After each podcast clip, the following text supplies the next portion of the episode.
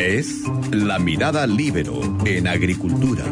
El más completo análisis de la actualidad nacional e internacional. Conduce la periodista Magdalena Olea.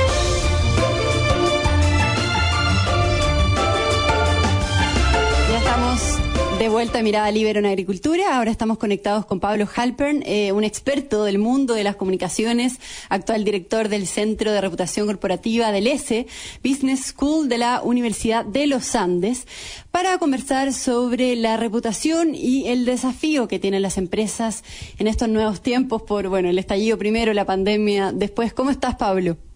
Buenos días, Magdalena. Muy buenos días. Eh, Pablo, en Chile hemos tenido crisis sobre crisis, después del estallido de octubre, eh, desde, sumado al coronavirus, eh, y esto ha visto afectada la imagen, la credibilidad y la confianza de las personas hacia las empresas, y eso cambió el modo en cómo las empresas deben enfrentar la crisis y construyen también su reputación. De hecho, estábamos comentando eh, esto parte de esto en el en el programa recién eh, y la confianza empresarial cayó a su menor nivel en 16 años por el impacto de la pandemia en el en el índice mensual de la confianza empresarial. Entonces quiero preguntarte Pablo, ¿qué pasa con las empresas? ¿Qué pasa con su reputación y por qué y de qué manera se han visto afectadas la, la, empresa y los empresarios también? Mira, lo, lo, primero que habría que decir para ser justo es que la crisis de legitimidad social de las empresas partió bastante antes eh, en Chile. Nosotros en el, en el Centro de Reputación Corporativa del ES hicimos un estudio en donde analizamos eh, un periodo que iba desde el 2007 al 2017, son 10 años, una década. Identificamos en, en esa época 32 escándalos eh, de alto impacto público que involucraron a las empresas. Eh, se trató de más de 70 empresas involucradas en este tipo de situaciones suficiente como para pulverizar eh, la credibilidad y la legitimidad social del sector privado en cualquier parte del mundo. Entonces, el, el, la crisis del, estallido social, digamos, y posteriormente el coronavirus sorprende a las empresas en una situación de relativa debilidad respecto de su preocupación y confianza de la gente. Eh, yo no creo eh, que la crisis del 18 de octubre, ni menos el coronavirus, eh, hayan impactado por sí mismas la, la, la, imagen de, de, las empresas. Yo creo que ya venía bastante deteriorada y lo que pasa ahora es que la gente está prestando atención, espera mucho de las empresas, cosa que las empresas me temo que no saben, y en estos momentos el modo como las empresas se comporten, la manera como lo hagan, como traten especialmente a sus colaboradores, en eso se va a jugar mucho de su legitimidad social para los próximos años. Y tú dices, Pablo, entonces que esto ya venía entonces deteriorado hace, hace ya harto tiempo, pero eh, esto se ha visto aún más eh, perjudicado por, por el tema de la crisis, del estallido, digamos, y ahora por el coronavirus, porque si ya venían con problemas desde antes de eso, me imagino que esta es una doble dificultad también. No creo que el coronavirus ni el estallido social son causas eh, de, la crisis o de la pérdida de, legitimidad o de reputación de la empresa. Lo que hacen esas dos, eh, esos, esos dos eventos es imponerle a la empresa eh, desafíos que antes la empresa no tenía. Mm. Déjame ponerte un ejemplo respecto del coronavirus. existe una expectativa de un mayor rol social de la empresa que viene de antes, que viene de antes del coronavirus. Y hoy día la gente está prestando mucha atención a lo que las empresas están haciendo, especial atención respecto de sus trabajadores. Lo que dice la literatura y la investigación es que de todos los stakeholders, el que tiene más impacto sobre la reputación de una empresa son los empleados, los trabajadores, los colaboradores. Entonces, si la gente está prestando especial atención a lo que las empresas están haciendo en ese frente, las empresas tienen que ser extremadamente cuidadosas y utilizar las mejores prácticas en materia de reputación para salvar esta situación, incluso más allá de las expectativas que la gente tiene. Y aunque sea un cliché decirlo, que los problemas, los desafíos son también una oportunidad, aquí la empresa tiene una oportunidad de recuperar terreno respecto de lo que venía pasando con ella, pero si no está a la altura, se va a hundir aún más por un tiempo bastante mm. largo. Y, Pablo, ¿tú crees que las empresas en general han estado o no han estado a la, altura? Porque tú hablas, claro, de que finalmente el coronavirus, el estallido, eh, trae nuevos desafíos a las empresas que antes no tenían, que se pueden convertir en oportunidad. ¿Lo han logrado o están al debe o han sido débiles en ese aspecto? Porque, por ejemplo, tenemos también el caso de Sencosud, estos días, digamos, que ha causado mucho ruido.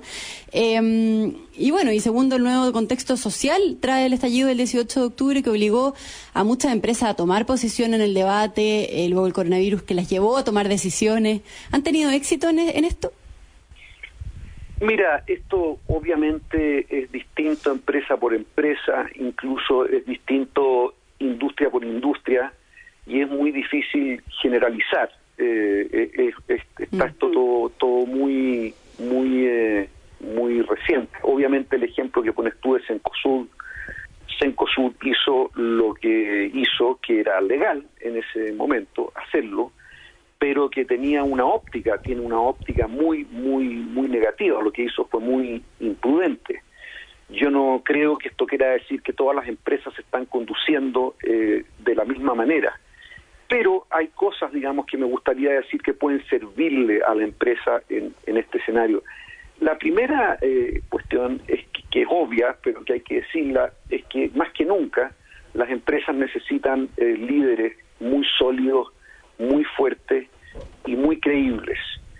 Eh, y el problema es que la tendencia que hay en este tipo de, situaciones, que por lo demás esta no la hemos vivido nunca, no tiene, no tiene precedente en varias generaciones, pero lo que tiende a pasar, si uno observa, es que las organizaciones públicas y privadas se convierten en verdaderas fábricas de malas noticias. Eh, y esto lo que hace finalmente es lesionar eh, la moral de la gente, desenergizarla, eh, hace caer en un, clima más bien eh, depresivo y de futilidad.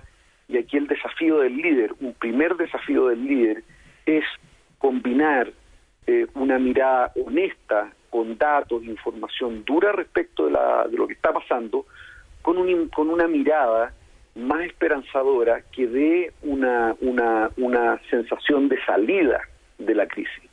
Y este acto que hay que equilibrar muy bien, eh, no es un acto difícil, es un acto difícil de producir este, este, este balance del cual yo hablo, de la entrega de malas noticias con un panorama más esperanzador, es, eh, es, es, algo difícil de hacer y los líderes están obligados a hacerlo. Hay, un ejemplo eh, que yo veía esta semana, estaba mirando unos videos y invito a la gente a verlos, están en YouTube. La primera ministra neozelandesa ha hecho de una manera magistral este, este equilibrio y mirar lo que ella hace eh, para los líderes de las empresas puede ser bastante útil en este sentido. Mm. Estamos conversando con Pablo Halpern eh, sobre, bueno, él es un experto en el mundo de las comunicaciones, actual director del Centro de Reputación Corporativa eh, del ESE Business School de la Universidad de los Andes. Eh, Pablo, esto, estos desafíos, ¿cierto?, que, ha traído este, estos nuevos tiempos, ¿son un fenómeno global? ¿O acá en Chile se ha acrecentado aún más debido a este doble problema o por el estallido también que tuvimos en octubre? Sí, obviamente, eh, obviamente este, la pandemia es un problema global, es una, novedad que no es ni siquiera, mm. ni, siquiera decirlo. Eh, lo distinto o lo distintivo del caso chileno es que se nos pegaron eh, dos, dos crisis enormes, sucesivas, ambas con un efecto extremadamente disruptivo para la economía y, el desenvolvimiento de la empresa. Y lo peor es que lo más probable es que en la medida que vayamos saliendo del coronavirus y con un calendario electoral como el que tenemos, el movimiento social se reagrupe y se reanude, generando eh, nuevamente disrupción a la, a la actividad eh, em, empresarial. Un segundo elemento que complica es que el escenario electoral que tenemos al frente genera mucha incertidumbre de cómo van a ser las reglas del juego en los próximos años. Y las empresas prefieren una mala certidumbre, saber qué es lo que va a ocurrir, aunque lo que va a ocurrir no sea favorable a las empresas, a la incertidumbre. Hoy día estamos en un segundo escenario con extrema incertidumbre respecto de lo que va a ocurrir con el virus y con una extrema incertidumbre de lo que va a ocurrir en el terreno político y cómo van a ser las reglas del juego bajo las cuales la empresa va a operar en la próxima quizás década o más. Claro, el próximo año tenemos que enfrentar siete elecciones y además tenemos el calendario constituyente. Eh, Pablo, y, tengo entendido que las, compañías con buena reputación, ¿cierto?, tienen una rentabilidad más, más sustentable, tienen mayor crecimiento, mayor rentabilidad. ¿Es así? O sea, finalmente la pregunta es ¿por qué es tan importante la reputación o la confianza de las empresas, sobre todo en este contexto? Bueno, primero los estudios efectivamente dicen que es así es decir, la buena reputación es un activo es un activo intangible, pero que tiene un impacto sobre la última línea. Eso está documentado en estudios que, que han hecho consultoras como McKinsey, que se han publicado en la Harvard Business Review. Hay pocas dudas de eso hoy día. Pero segundo, hay un, un nuevo elemento que tiene que ver con un cambio de expectativa respecto de la empresa, lo que se espera de ella, los distintos criterios con los cuales las empresas son evaluadas las redes sociales que por una parte hacen ruido, pero que por otra hacen muy difícil que las empresas se, entre comillas, escondan o, se arranquen, eh, que las obliga a funcionar con estándares eh, eh, éticos y de integridad y de transparencia que son muy distintos a los que a lo que se esperaba de ella hace no sé 10 años atrás. Yo siempre digo que si yo hace 5 o 10 años atrás quisiera ver eh, digamos, eh, creaba un centro de reputación corporativa hace, hace pocos años atrás, cinco años atrás, yo no lo habría podido hacer, no habría contado con el apoyo para poder hacerlo. Hoy día es posible porque las empresas se dieron cuenta que no podían seguir eh, operando, relegando este tema a un segundo o tercer plano. Esa opción, eh, bajo el escrutinio en que están las empresas hoy día, no es factible. Eso, en eso me quiero detener, Pablo. Tú dices bajo el escrutinio en que está la empresa hoy día. Tú dijiste eh, antes que, que esto parte hace tiempo, gestándose, ¿cierto? Antes de la crisis, que, que las empresas ya habían eh, perdido poder. Eh, y bueno, y la sociedad civil organizada a través de las redes sociales o a través de la calle estaban ganando quizá ese poder. Y entre los factores que explican ese fenómeno está la influencia de la ciudadanía eh, por las plataformas digitales, las redes sociales, hay una demanda por mayor transparencia, hay más desconfianza en las instituciones en general, ¿cierto? Y está el rol de los medios de comunicación, que operan eh, quizás como fiscalizadores eh, a través de las redes. Quiero, que, ahí quiero detenerme. Entonces, ¿cómo se, ¿cómo se ha ido gestando o desarrollando este fenómeno también? Sí, mira, aquí quiero centrarme en un problema bien específico. Las empresas, no solo en Chile, sino que en el mundo, todavía no entienden bien cómo eh, enfrentar el desafío que les impone eh, este mundo digital y de las de las redes sociales. Todavía sabemos poco eh, de cómo de cómo hacerlo. Pero hay una cosa que, que yo quisiera singularizar eh, los movimientos antiempresariales que, que, que operan en, en, las redes eh, sociales usan como un elemento central de sus estrategias de comunicación las consignas. ¿ah? Mm. No más FP, no más abuso, en fin, las que, las que conocemos. Estas consignas son frases muy simples eh, que apelan al sentido común de la gente y a su sentimiento, son muy sintéticas, son muy fáciles de entender, son muy fáciles de retener y de memorizar. Y la empresa tiende a responder a estas consignas con información dura y objetiva. Y tú no combates consignas con información dura y objetiva. Tú combates consignas con otras consignas. Y ahí la empresa no sabe cómo hacerlo. La empresa no sabe cómo dar la pelea en las redes sociales con consignas, porque creen que la manera de hacerlo es desmentir la consigna con información. Mm. Y mientras las empresas no entiendan que la lógica del mensaje, que las claves y los códigos de comunicación en las redes sociales son radicalmente distintos, van a perder esa batalla siempre. Y eso, entonces, el desafío entonces es un desafío comunicacional en estos en estos tiempos para las empresas, digamos. En las redes sociales sí. Ahora quiero quiero hacer una precisión bien importante respecto de esto. Yo dirijo eh, un centro de reputación eh, corporativa y no hablamos de comunicación. Eh, uno uno de los problemas que, que ha tenido la empresa para construir reputación es que han entendido o han asumido que los problemas de reputación son igual a problemas de comunicación. Y esa creencia es parte del problema y no de la comunicación. O sea, perdón, eh, eh, eh, y no de la solución. Lo que importa no es lo que las empresas dicen que hacen, lo que importa es lo que las empresas hacen. Y las estrategias de comunicación deben subordinarse a lo que las empresas hacen, o quieren eh, o quieren hacer. Y lo que ha ocurrido es que siendo la comunicación simplemente un eslabón de la cadena, se ha tratado como si fuera la cadena completa. Es muy fácil para las empresas, y esto también ocurre, ocurrió primero en el mundo político, decir que el problema es comunicacional y que no es político, decir que el problema es de marketing, que no es un problema del producto. Y generalmente este es un desplazamiento de responsabilidad a una zona que es más fácil, porque es mucho más fácil para un presidente de una compañía o para un eh, ministro eh, en un gobierno decir que el problema es comunicacional y desplazarlo hacia allá versus reconocer que hay un problema sustantivo. Mm.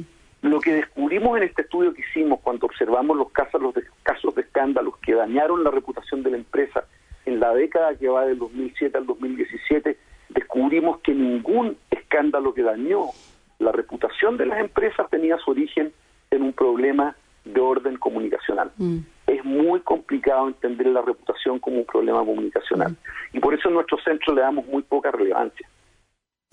Eh, Pablo, nos queda un minuto de conversación. Eh, el, Libero y el S van a lanzar un taller de reputación corporativa, ¿cierto? Parte en julio. Eh, tengo entendido que es dirigido para gerentes o altos directivos de empresas, directores de comunicación, etcétera. Cuéntanos rápidamente de qué se trata ese, curso y para los que nos están escuchando, cómo, se pueden inscribir. Mira, el, curso es un curso que, que, se empezó a hacer, es un curso de tres días, generalmente lo hemos hecho en ese periodo de tiempo eh, en donde básicamente le entregamos a, los a los participantes herramientas de gestión para construir reputación sustentable en el tiempo, manejar los riesgos, manejarse en las redes sociales eh, y, otras herramientas más. La diferencia en esta versión, y por eso le cambiamos el, título, que se llama Reputación Corporativa para los Nuevos Tiempos, en tiempos turbulentos, no sé cuál va a ser el, nombre final del curso, pero va, va, va por ahí, es que contextualizamos el tema de la reputación para un escenario de crisis mucho más complejo como el que tenían las empresas antes del 18 de octubre y por eso creemos que el curso es muy oportuno y particularmente útil para la gente que está dirigiendo las empresas hoy día. ¿Y dónde inscribirse, Pablo? Mira, lo más fácil es entrar eh, a la página del S Business School, ahí está el curso, ahí está el programa del curso. Y a través de la página se pueden eh, se pueden inscribir o pedir más información por email o también hay un número de teléfono ahí en donde se puede llamar y hacer consultas eh, más más detalladas y hablar con la gente que está dirigiendo la iniciativa. Perfecto. Bueno, nos tenemos que despedir. Muchas gracias, Pablo, por haber eh, conversado en este espacio del programa. Eh, que tengas un, muy buen día y una excelente semana. Muchas gracias, cuídate tú y que también la gente que está escuchando se cuide, respete el distanciamiento eh, físico y social y, el resto de las medidas que hay para protegerse de esta pandemia. Gracias, Pablo. Yo me despido de todos, eh, quédense en sintonía así ahora porque viene el Checho Irane con Conectados. Nosotros nos encontramos nuevamente mañana. Muchas gracias. Fue La Mirada al Libero en Agricultura. Una presentación de Viña Garcés Silva, pioneros del Valle de Leida y en consorcio estamos contigo en tus pequeños y grandes proyectos. Conducción, Magdalena Olea. Producción, Doris Mora.